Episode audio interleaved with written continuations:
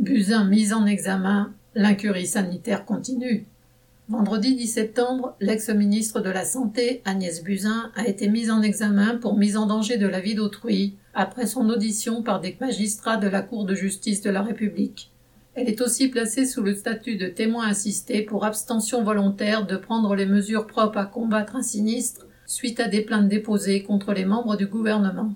Ministre de la Santé et des Solidarités à partir de 2017, Agnès Buzyn a démissionné du gouvernement en février 2020, au début de l'épidémie et des premiers cas de Covid rendus publics en France.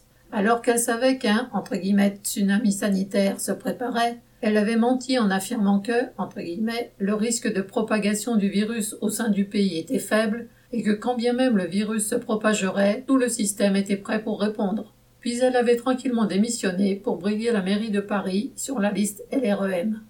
Par la suite, les soignants et les patients qui y affluaient ont pu constater à quel point la politique d'économie menée par Buzyn comme par ses prédécesseurs avait démuni les hôpitaux face à l'épidémie de Covid-19.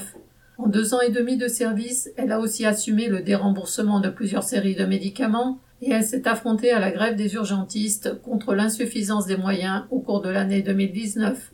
C'est encore son ministère, chargé de la réforme des retraites, qui a suscité le mouvement de l'hiver 2019-2020. Les travailleurs, par leur réaction, avaient donc déjà plus d'une fois jugé Buzyn et sa politique. Quant à la Cour de justice de la République, elle a été fondée en principe pour juger les gouvernants et surtout pour leur éviter de tomber sous les coups de la justice ordinaire.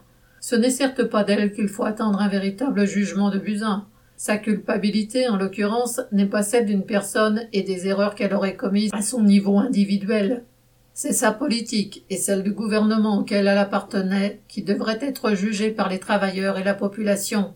Et surtout, il faudrait y mettre fin. Charles Lagoda.